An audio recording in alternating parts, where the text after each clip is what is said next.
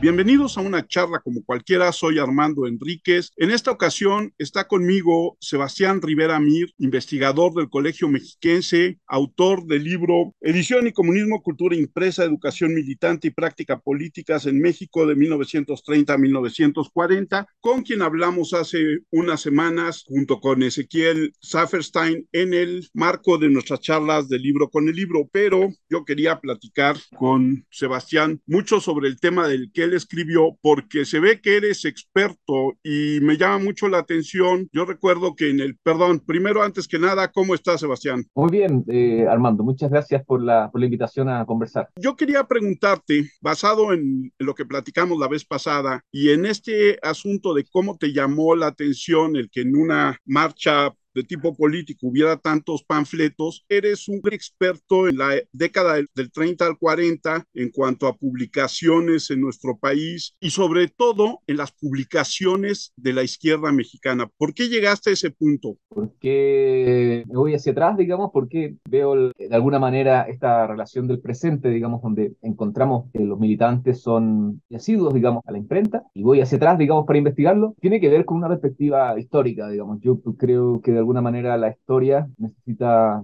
necesita responder, necesita dar alternativas, necesita analizar problemáticas del presente, digamos. O sea, nuestros problemas parten de ahora, digamos. No somos anticuarios, no juntamos datos del pasado por juntar datos del pasado, sino que lo que intentamos fundamentalmente es comprender a los hombres en tiempo, y eso significa comprenderlos sobre todo en el presente, más que cualquier otra cosa. Y eso me parece que, uno podría hacer ejercicio, digamos, de, de preguntarse por este, esta trayectoria de cómo se construyó durante el siglo XX completo, toda una trayectoria donde encontramos que el impreso es muy relevante para la militancia. Uno podría perfectamente concentrarse en los 70, en los 80, en, tal vez en otro momento histórico, en otro periodo, y quizás las alternativas y las respuestas que se nos van a ir dando van a ser eh, un poco diferentes. Sin embargo, pues, de alguna manera, la temática central que tiene que ver con la relación entre edición y militancia es eh, lo que está puesto, puesto en juego, digamos. Lo que me llama mucho la atención en tus diferentes escritos, la gran cantidad de editoriales más allá de, que también la Secretaría de Educación Pública editaba de manera popular, pero la gran cantidad de editoriales independientes que trabajaban en ese momento con ese tipo de publicaciones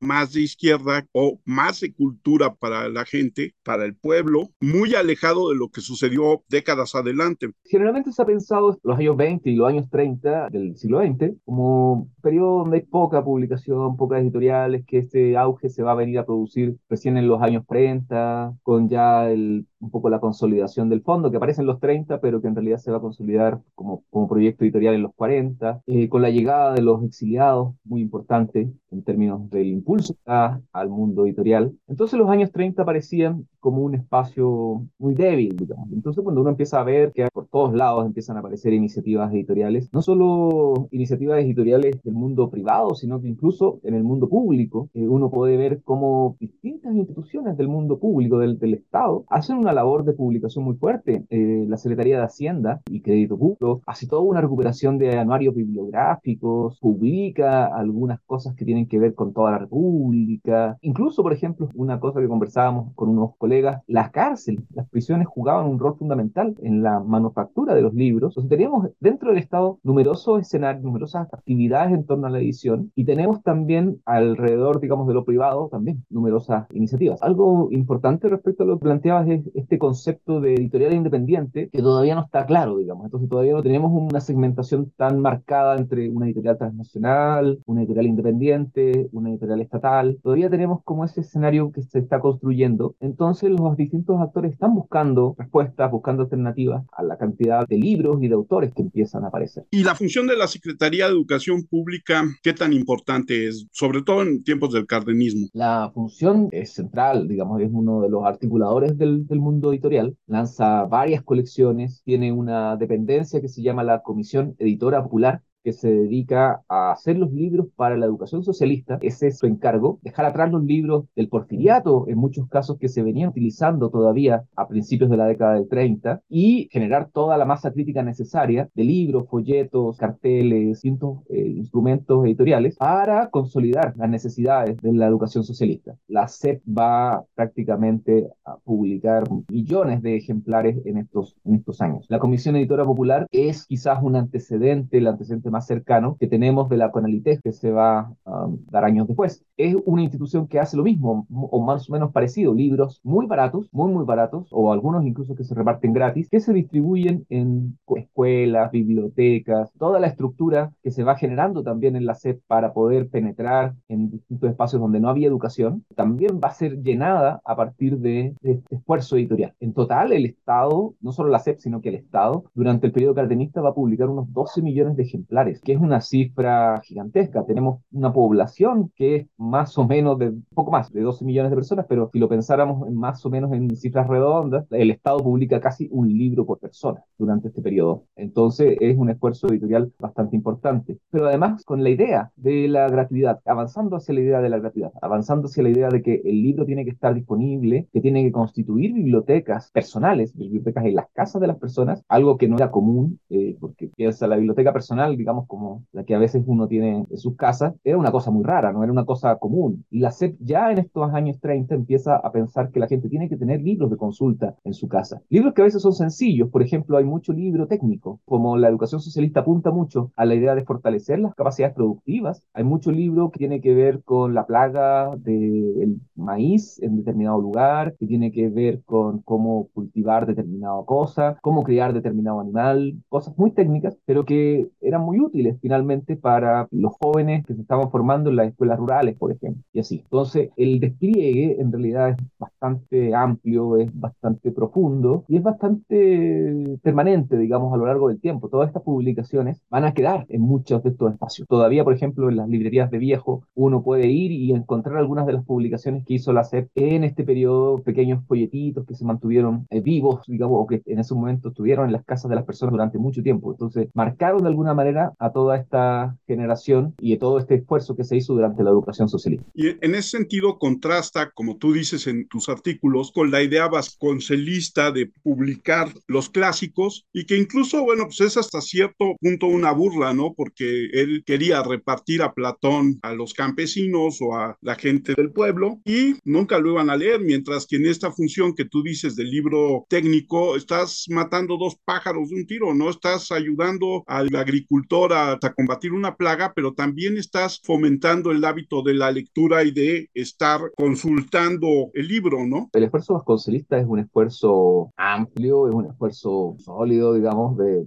publicación, que es la primera vez en la historia de México que se realiza un proyecto como, como el que realizó Vasconcelos. Hay que destacarlo, digamos, en ese sentido. Es un esfuerzo porque se constituyan bibliotecas, el número de bibliotecas, por ejemplo, se dispara rápidamente. Tiene un lado muy positivo, pero en el periodo cardenista se hace mucho énfasis en que lo que se quiere hacer es lo contrario a lo que hizo Vasconcelos. Muchas veces nosotros tendemos a ver como una linealidad, digamos, Vasconcelos, la Conalitec y el mundo actual, digamos, editorial, como si todo fuera más o menos eslabonado. Y lo que encontramos en el cardenismo es que están criticando muchísimo lo que se hizo durante el periodo vasconcelista y lo toman como un ejemplo a no seguir, a no hacerlo. También porque Vasconcelos de alguna manera tiene toda una deriva política en la cual pues, es un sujeto odiado, digamos, desde la izquierda, entonces adquiere una virulencia, la crítica a su persona, un poco cristalizándola en la crítica a su proyecto. Entonces se preocupan, claro, de que no sea Platón y que no sea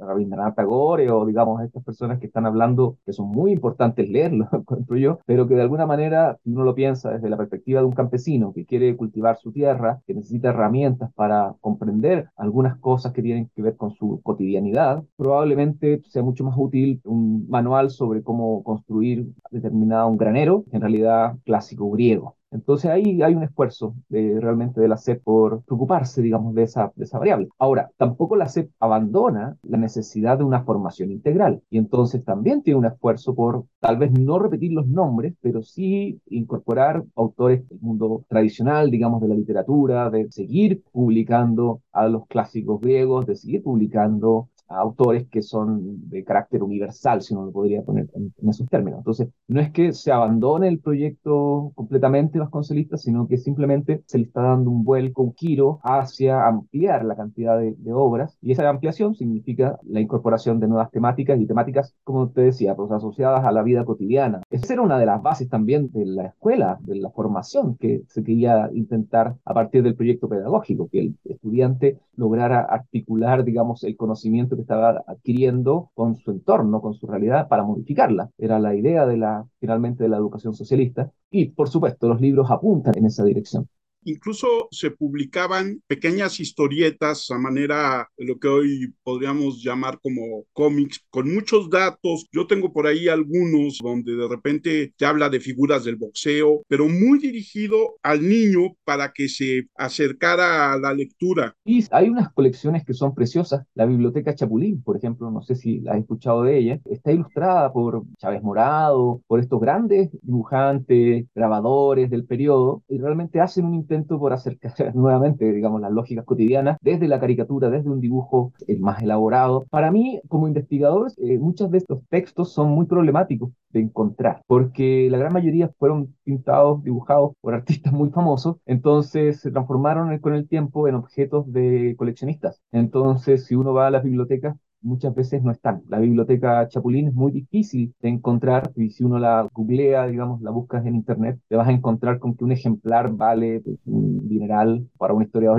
Yo no tengo ámpulas de coleccionista, a pesar de que tengo muchos libros, no tengo ganas de ser un coleccionista para poder hacer mis trabajos de historia. Porque además después tenemos otro problema que es la publicación de sus materiales. O sea, como son de artistas famosos, los derechos siguen estando vigentes y pues, publicarlos también incluye trámite especial, pedir permisos y autorizaciones muy particulares, entonces todas las cosas que pertenecen a lo visual, a la LEAR, al taller de gráfica popular, a estos grandes grabadores, artistas, entra como en un espacio muy distinto, muy difícil de trabajar, no porque no existan y no porque no estén disponibles muchas veces, sino que porque simplemente hay, hay un tema de acceso muy, muy, muy difícil. Pero sí, hay unas caricaturas extraordinarias, hay una especie de, de Flash Gordon mexicano que va por los distintos planetas del universo luchando contra civilizaciones de alguna manera son fascistas. Entonces es muy interesante porque uno lo puede ir siguiendo las aventuras de este sujeto para niños que va destruyendo especies de nazis en distintos planetas que está tratando de controlar otros planetas y así. Es bastante interesante toda la amplitud que implicó este esfuerzo de parte de las autoridades, parte de las editoriales, por publicar, acercarse a los niños, acercarse a los jóvenes, acercarse a los adultos, acercarse a las mujeres, acercarse a distintos grupos en realidad. Ese es como también el objetivo. Uno puede ver una variedad amplia porque finalmente el esfuerzo de la SEP tiene que ver con que hay que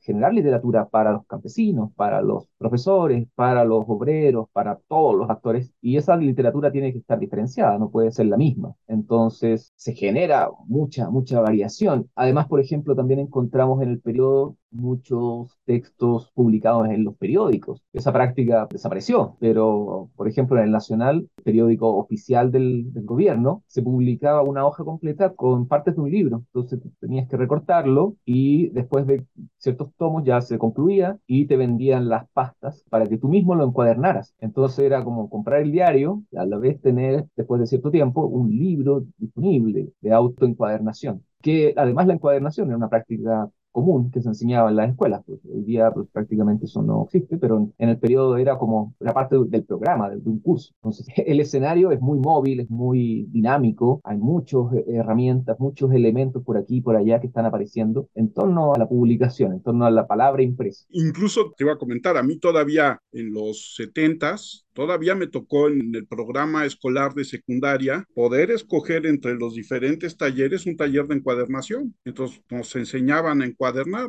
Este es el esfuerzo del Estado, pero también había un esfuerzo por parte de todas las organizaciones sociales. No había mucha publicación de organizaciones obreras, de organizaciones comunistas por publicar y llevar lectura a la gente, ¿no? Cuando uno baja a ras de suelo, te das cuenta de que hay muchos actores realmente tratando de publicar. Por ejemplo, las pequeñas organizaciones de padres, de apoderados, digamos, de un colegio, generan sus publicaciones. El profesor de una escuela se autopublica porque encuentra que su forma de enseñar es particular y entonces hace su propia publicación. Y así, vamos subiendo desde el individuo mismo hasta distintas agrupaciones que nos concluyen en el Estado como este gran editor. Pero claro, ahí tenemos en el medio a todas estas organizaciones políticas, partidistas, gremiales que están haciendo un esfuerzo por publicar. En ese sentido, yo he seguido en particular las publicaciones vinculadas a la izquierda y me parece que ahí hay un esfuerzo importante, digamos, por hacer un desarrollo, porque la palabra impresa para ellos tiene un peso específico, porque como hablábamos recién de la encuadernación, el publicar un libro incluye un trabajo intelectual, que tú tienes que pensar para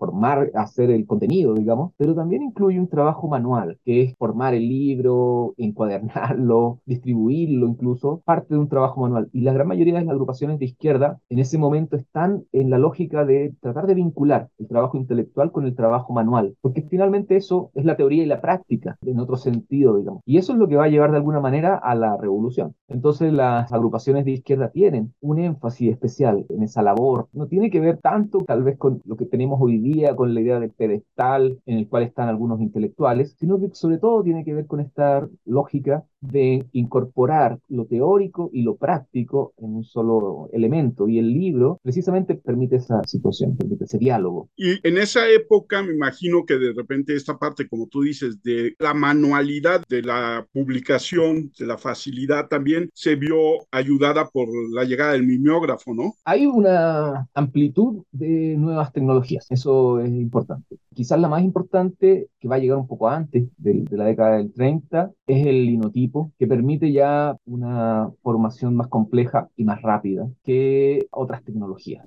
Entonces ya no estamos necesitando varios días para formar una página, sino que ya con los linotipistas ya lo pueden hacer muy rápido. Ese es quizás el gran invento, digamos, que va a potenciar la edición masiva en los años 30. Pero también hay inventos que tienen que ver con el corte, por ejemplo, las posibilidades de cortar los libros. Nosotros hoy día estamos acostumbrados a, a libros que tienen cortes muy finos, son prácticamente perfectos los cortes que tenemos, pero en la época cortar un libro implicaba muchas problemáticas y hay inventos en torno al corte, hay inventos en torno al cómo se cose, máquinas para hacerlo en específico. Entonces, las distintas partes de la manufactura del libro se van a ver eh, impactadas, digamos, por eh, distintos adelantos tecnológicos del periodo. Y eso va a provocar cambios. Por ejemplo, el mundo editorial era un mundo bastante masculinizado. En los años 30 ya vamos a tener un mundo que avanza en la incorporación de la mujer de manera mucho más activa. Hoy día tenemos el mundo de editoriales, un mundo particularmente femenino a pesar de que pues, todavía tiene como un aura de ciertas lógicas masculinas, en realidad es un mundo que está conformado. Todas las investigaciones hablan eh, en general de que tenemos un porcentaje mucho mayor de mujeres participando del proceso editorial. En general, en lo global, no en determinadas posiciones, digamos. En, lo global tenemos más mujeres.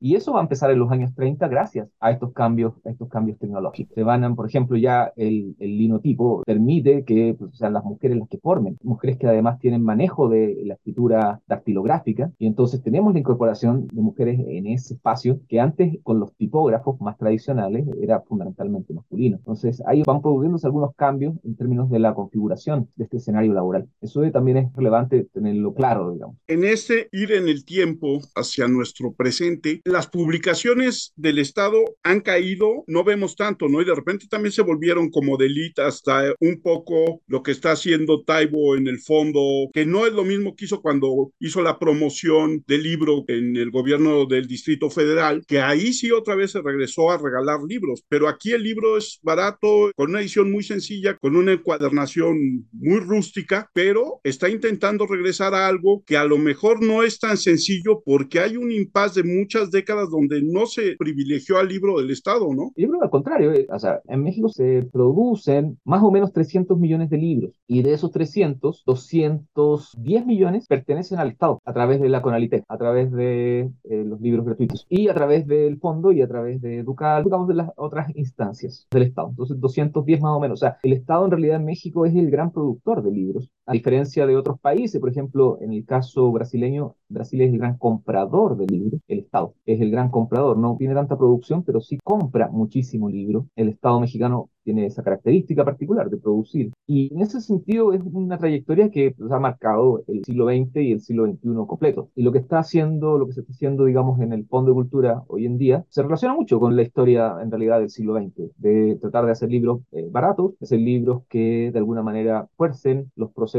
formativos de los sectores populares. De hecho, lo que está haciendo, por ejemplo, el fondo es algo muy parecido a lo que se trató de hacer en los 70 y algo muy parecido a lo que se hizo eh, con la Comisión Editora Popular es la idea del libro barato, del libro distribuido de forma masiva. La diferencia tal vez con otros periodos históricos es que en realidad no hemos afrontado cambios educativos importantes, o sea, cambios que hagan que no se mantenga el mismo modelo, digamos, de años anteriores, pero no son de la envergadura que pudo ser la educación socialista, que implicó modificar completamente, de alguna manera, los libros, y entonces el, esfuerzo tenía que ser aún mayor. Y eso hace que, sea mucho menos visible, tal vez, el esfuerzo que se está haciendo desde eh, Fondo de Cultura. Y además, otra situación es que hoy día encontramos con que el libro compite, a diferencia de los años 30, o incluso a diferencia de los años 70, el libro compite con, cuando uno pone el libro en el ámbito del esparcimiento, o sea, cuando se hace esta discusión de que hay que leer porque a ti te gusta, ese te gusta está compitiendo con la televisión, con la radio, con internet,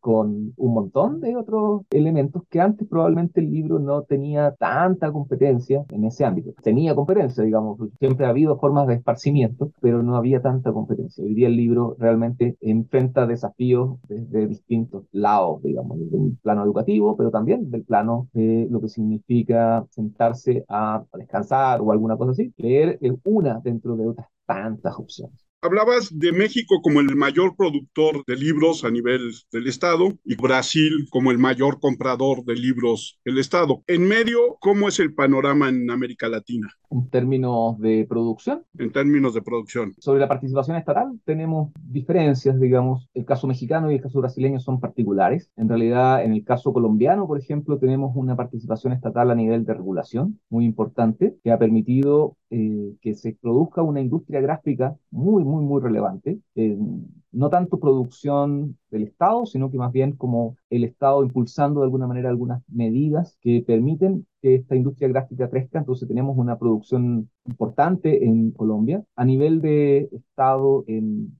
Chile, por ejemplo, tenemos una participación importante del Estado en términos de impulso. en un observatorio, por ejemplo, del libro que se preocupa de generar políticas. Hay distintos elementos que están orientados a que el Estado fomente la producción, esa sería como la idea, fomente la participación de escritores, fomente la creación. Entonces, por ejemplo, muchas editoriales independientes en Chile dependen de los dineros del Estado. Entonces, ahí hay algo bien particular. El sector más desfavorecido, por ejemplo, en muchos países casi siempre son las editoriales independientes. En el caso chileno, el sector más desfavorecido es el escritor que se autopublica, porque las editoriales independientes de alguna manera están cobijadas por distintos programas estatales para poder funcionar. En el caso chileno, el Estado tiene un rol muy importante como en el mexicano. Ahí sí hay similitud en términos de bibliotecas. Hay un impulso muy fuerte por generar bibliotecas de distinto tipo en distintos lugares. Eso es algo muy particular del Estado mexicano, que tiene un símil en el caso del Estado chileno. En el caso peruano no hay tanta participación estatal porque los peruanos, y aquí vamos pasando a otro tema, digamos que son las prácticas de lectura, eh, en Perú se lee mucha prensa, a diferencia de otros lugares de América Latina. En Perú lo que prima es la lectura de prensa, entonces eso le da ciertas características particulares, ¿no? Si uno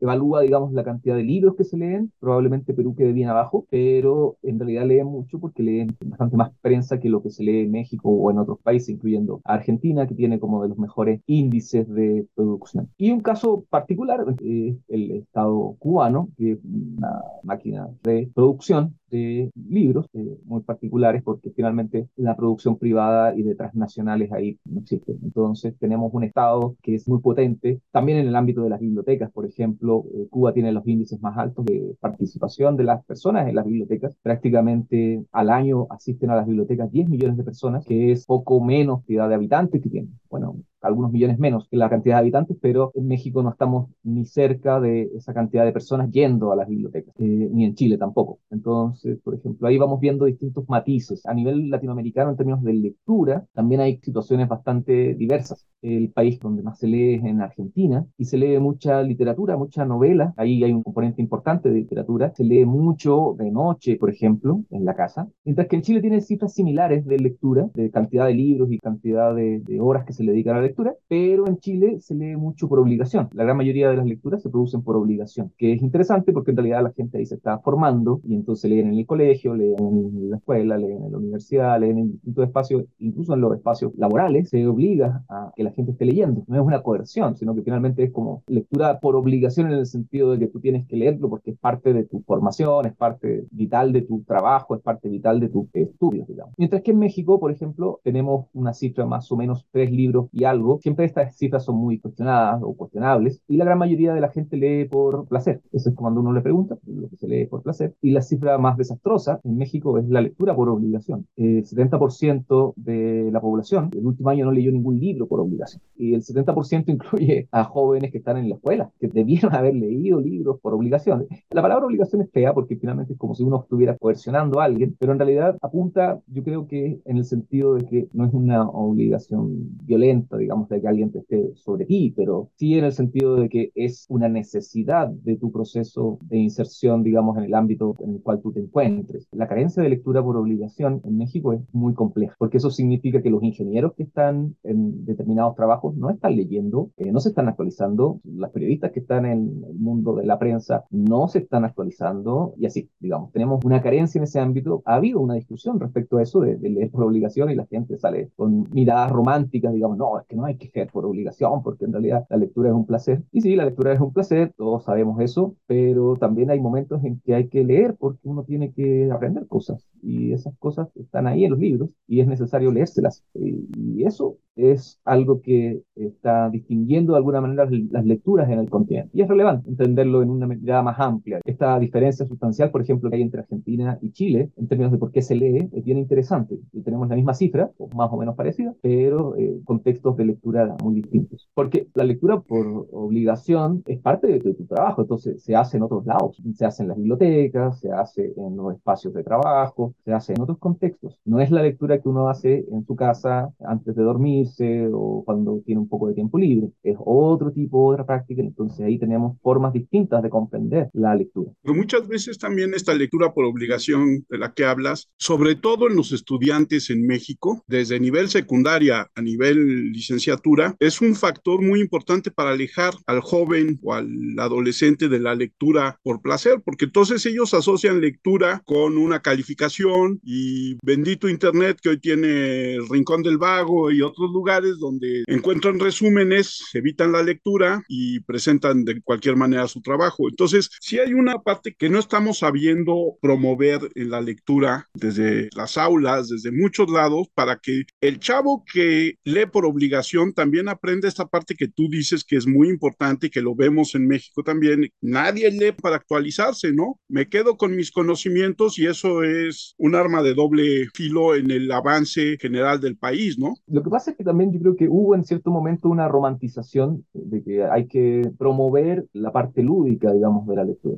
porque la parte lúdica nos va a generar hábitos, nos va a generar una forma de disfrutar finalmente de algo que es una práctica. Y entonces muchas bibliotecas, por ejemplo, cuando tú vas a la gran mayoría de las bibliotecas mexicanas, la parte que está usada es la parte de los computadores. Y entonces se incorporaron muchos espacios en las bibliotecas mismas lúdicos. Entonces, por ejemplo, la biblioteca Vasconcelos o las bibliotecas federales, digamos, o bibliotecas municipales incluso, tienen una cantidad de gente yendo y mucha de esa gente cuando uno empieza a ver las cifras, son gente que está yendo a hacer otras cosas que no es leer propiamente tal. Está bien, digamos, porque la biblioteca no puede solo cumplir un rol específico. Pues tenemos unas bibliotecas preciosas en México, tienen que ser también espacios para otras cosas, para poder dar charlas, para que la gente consulte internet, para pues, un montón de cosas. Sin embargo, creo que hay que equilibrar de alguna manera también la otra parte. En realidad, porque la gente lee por placer en, México, no es algo problemático, digamos, en, en términos concretos. El problema se está produciendo, por ejemplo, en los estudiantes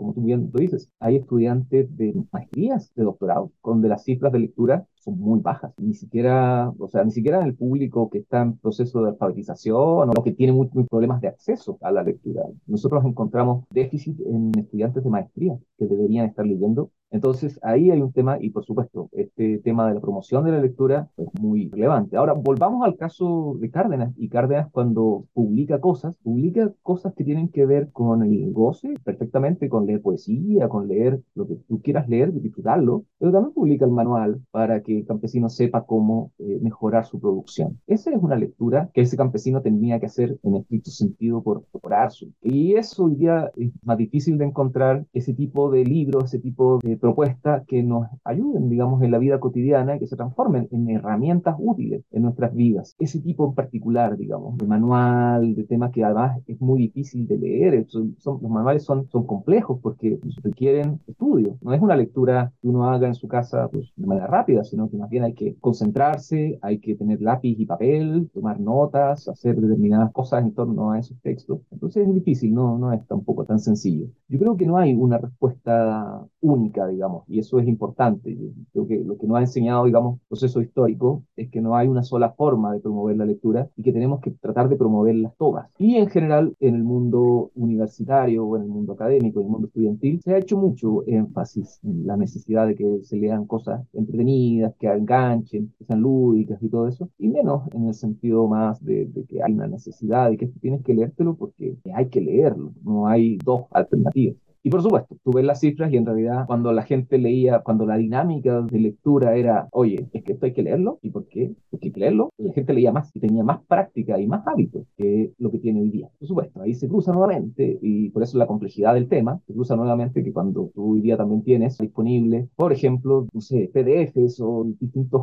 registros, entonces los estudiantes, antes que habían pocos libros, había muy pocas fotocopias, entonces el estudiante se leía el libro, se lo leía completo, porque no había toda la producción que hoy día tenemos. Entonces, los programas de estudio, por ejemplo, en las universidades, por lo menos donde yo trabajo, eh, no están orientadas al libro, sino que están orientadas al fragmento del libro, al capítulo del libro, están orientadas al artículo, la revista. Las revistas mismas ya prácticamente no existen, en realidad uno las puede descargar por internet, eso significa que uno no lee una revista, sino que lo que uno lee es en particular el artículo de esa revista que le interesa, ni siquiera a lo mejor se lee otro artículo de esa revista, sino que ese artículo en particular entonces hay todo un cambio en el escenario que es importante ir tanteando para poder ver cómo la promoción de la lectura resulta lo más efectiva posible. Y no lo más efectiva posible porque necesitamos que la gente lea porque hay que leer, no, sino que porque finalmente la lectura entrega herramientas que permiten tener visiones más profundas respecto a nuestra realidad. Cuando uno lee un libro en realidad tiene una mirada amplia, va construyendo una capacidad de interpretación mucho más compleja que solo leyendo fragmentitos o que solo leyendo determinadas cosas que a mí me gustan. Por ejemplo, eso es muy decidor. No leemos cosas que no nos gusten.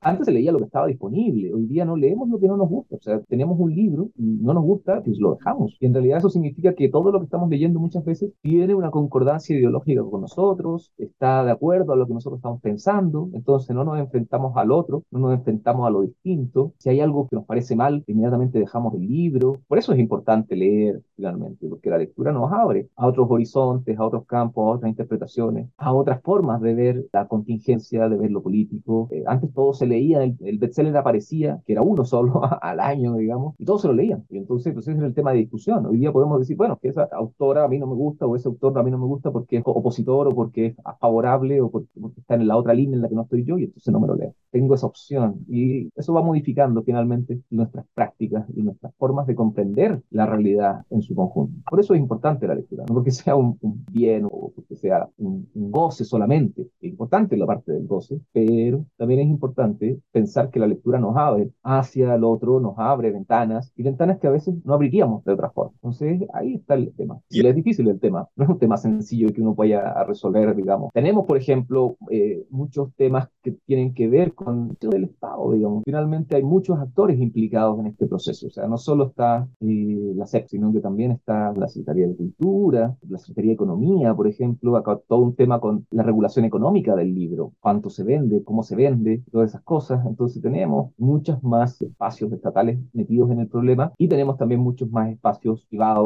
o públicos de la sociedad civil que están interviniendo. Cuando uno ve, por ejemplo, todas las lógicas de los promotores de lectura en terreno, ve un mundo muy amplio, o sea, hay muchos esfuerzos locales pequeños de intento de promoción de lectura que hacen distintas cosas. Por ejemplo, en Texcoco hay un grupo pequeño de jóvenes, muy jóvenes, de 16, 17, 18 años, que escriben y se dedican a intervenir lecturas que tienen que hacer los jóvenes de las escuelas y las transforman en obras de teatro. Entonces tienen que leerse el Mio Cid, que es una lectura difícil, y entonces estos jóvenes retoman el Mio Cid y la transforman en una obra de teatro, y no una obra de teatro tradicional, sino que actualizada, trayendo la narración al momento actual de la zona de Texcoco, con sus problemas, con sus particularidades, y eso impulsa la promoción de la lectura, porque hay una relación entre que la gente ve la obra y después dice, ah, me quiero leer el Mio Cid, y así. Entonces, a ras de suelo, tenemos una cantidad también de esfuerzos importantes de la sociedad civil porque la gente vaya leyendo y vaya leyendo de distintas formas y con distintas prácticas. Y ahora que hablabas de Internet y todas estas nuevas formas de tratar de acercar a la gente a la lectura, tú formas parte de un seminario que se llama Seminario del Uso de lo Impreso. Cuéntanos cuál es la finalidad y por qué tendríamos que estar interesados en el uso del impreso el día de hoy que tienes el Internet a la mano. Sí,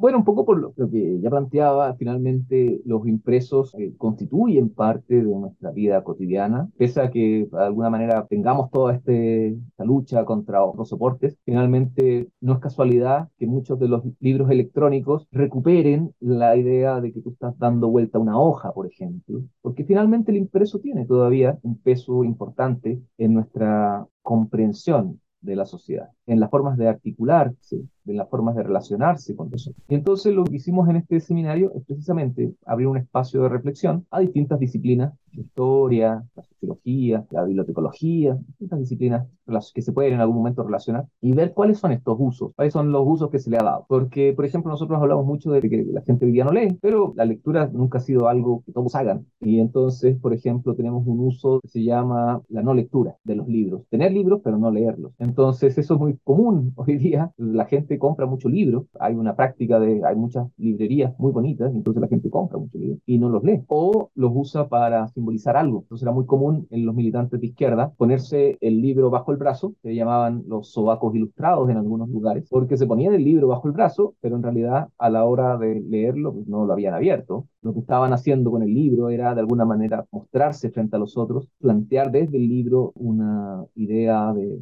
identitaria, digamos, sin leerlo. Entonces eso es un uso del libro, un uso del impreso. Es muy particular. Ese tipo de cosas, por ejemplo, impacta mucho en las encuestas. Cuando uno le pregunta a las personas, oiga, ¿y usted cuántos libros leyó el último año? Las personas que tienen esta categoría, digamos, de que leer es algo positivo, responden siempre con cifras más altas de las que realmente pueden hacerlo o, o lo hacen. Entonces ahí hay algo también interesante. Ese es un uso, uno le da un uso especial a este impreso. Es una muestra, digamos, de la cantidad de usos que pueden tener estos impresos. En el caso de lo que trabajo yo en particular, pues el uso está dado por la revolución. La palabra, la izquierda quiere hacer la revolución, entonces el uso final del libro es transformar a la sociedad de raíz. Y así vamos encontrando distintos, distintos usos que le da distintos sectores a estos materiales. Incluso porque el libro impreso tiene hoy en día todavía la particularidad de ser el mejor soporte para que se resguarde en el tiempo lo que está escrito, ¿no? En los medios electrónicos, en las diferentes plataformas, en los diferentes sistemas, van caducando constantemente. Entonces, si tú guardaste algo en un floppy, hoy en día,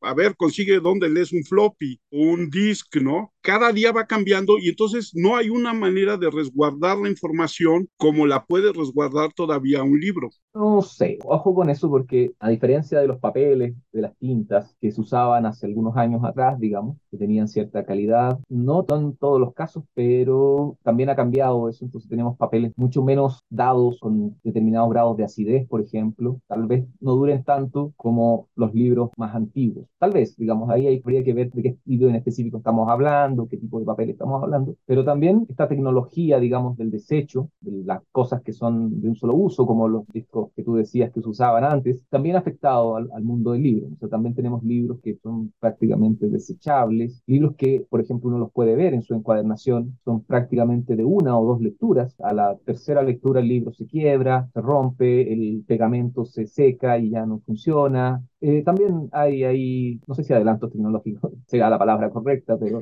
los cambios tecnológicos sea mejor porque no sé si son adelantos. También han impactado en la manufactura del libro, las portadas, por ejemplo, probablemente de cuero o de otro material, de cartón, mucho más sólidas que se hacían antes, ya no se hacen, entonces son libros on demand, son de una manufactura muy rápida, no sabemos cuánto exactamente van a durar.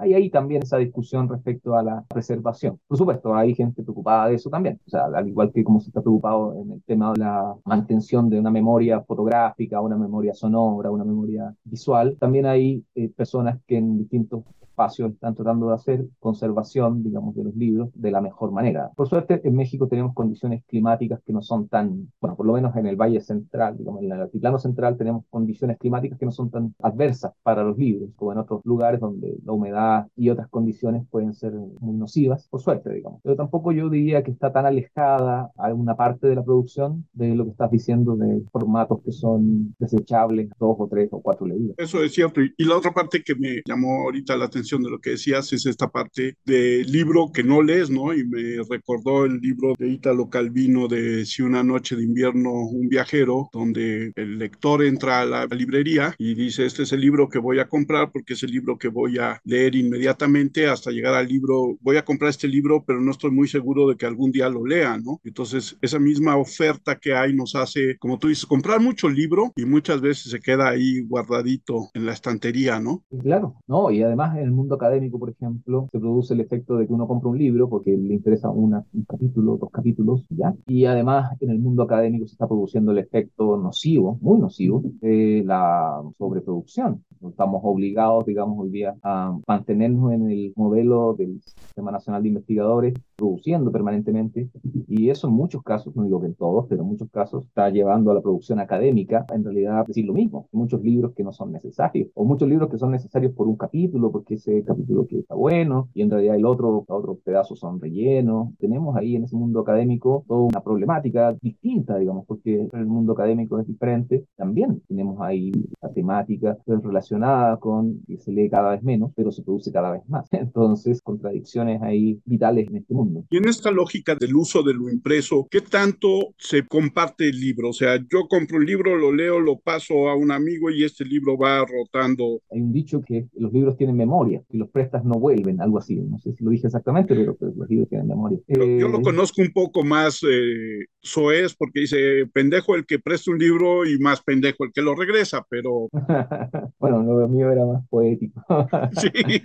pero, bueno, la verdad no he visto estudios, no, no conozco para casos mexicanos ni, ni, para afuera, digamos, alguna profundización respecto a cómo da el tema de los préstamos. más allá, digamos, de estas frases hechas, no, no sé si haya una circulación muy particular en torno al préstamo. Lo que podemos ver tal vez son las cifras de las bibliotecas, pero las bibliotecas solo algunas tienen préstamos. La gran mayoría en México no tiene préstamo porque por una situación muy particular y es que el bibliotecario muchas veces tiene que pagar el libro que falta. Entonces eso hizo en algún momento que cada vez se redujera más. La biblioteca que presta libros es la biblioteca Los Concelos, la que está en Buenavista, y es muy interesante porque esa biblioteca por casualidades, digamos, por distintas coincidencias, no porque estuviera planeado así, quedó en una encrucijada muy, muy interesante.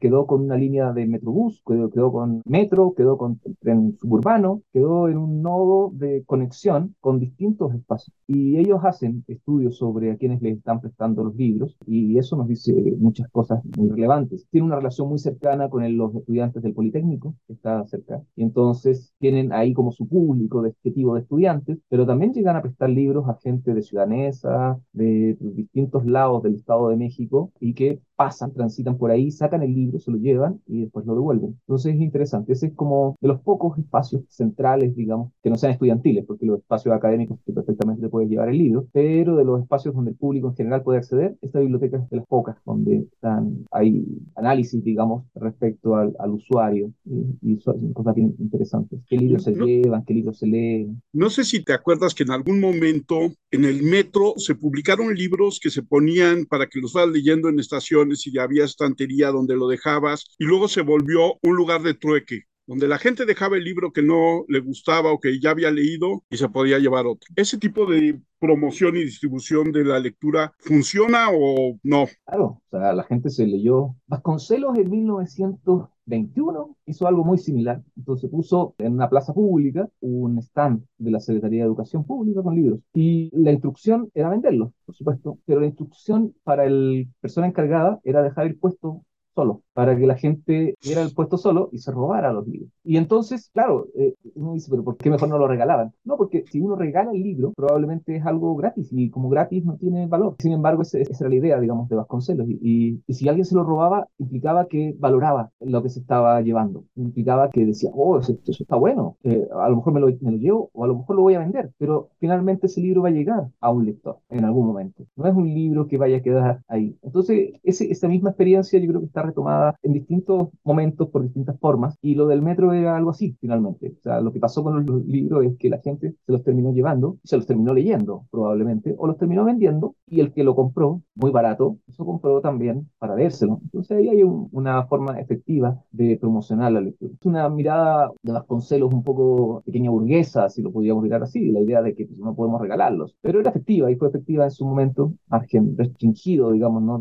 Tampoco es que se llevaran todos los libros del stand de la SED, pero funcionaba. Creo que ahí también hay que diversificar estas formas de promoción. O sea, para algunos un libro gratuito probablemente sea una buena forma de entrar, para otros probablemente valoren más otro tipo de producto. Ahora, por ejemplo, la Brigada para Leer en Libertad, que regala muchos libros, tiene un impacto de amplio en la lectura. O sea, cuando ellos han hecho estudios sobre cómo se leen se leen los libros, tienen un, un desarrollo bastante, por más que lo estén regalando, la gente se los lee. Y se los lee porque además hacen presentaciones y entonces la presentación logra enganchar a la persona masivamente con lo que dice el libro y termina en general leyéndoselo. Eh, la brigada debe llevar 10 años trabajando más o menos y hay personas que llevan años leyendo gracias a la brigada para leer en libertad. Como esas, digamos, hay muchas experiencias, como ya lo, que te, mencionaba de estos jóvenes que se organizan y hacen una obra de teatro, eh, la brigada, lo del metro, tenemos distintas formas de promocionar y no hay una más válida que otra, son todas igual de, de válidas. Habrá algunas más o menos que nos simpaticen a nosotros más o menos, eh, o que sea aplicable más o menos a determinado público lector, pero finalmente todas son muy encomiables y todas pueden finalmente impulsar la, la lectura.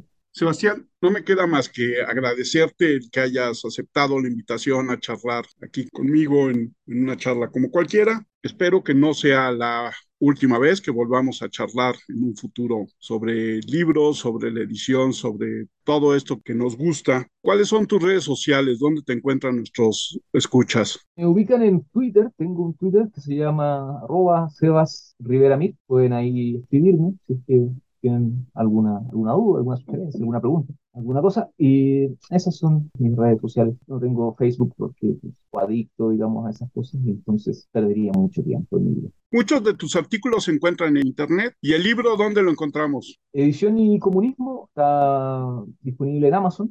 Es como la forma más sencilla y rápida de, de, de, llegar. Sebastián, muchísimas gracias. Yo soy Armando Enríquez. A mí me encuentran en Twitter como arroba cernícalo. El Twitter del podcast es charlacualquier1. Nuestro correo charlapodcast1 arroba gmail. Y nuestro WordPress es charlacualqueira.wordpress. Estamos abiertos a todos sus comentarios y a todas sus sugerencias. Sebastián, muchas gracias y nos vemos pronto. Oh, muchas gracias Armando por la invitación. Estuvo muy entretenido conversar contigo.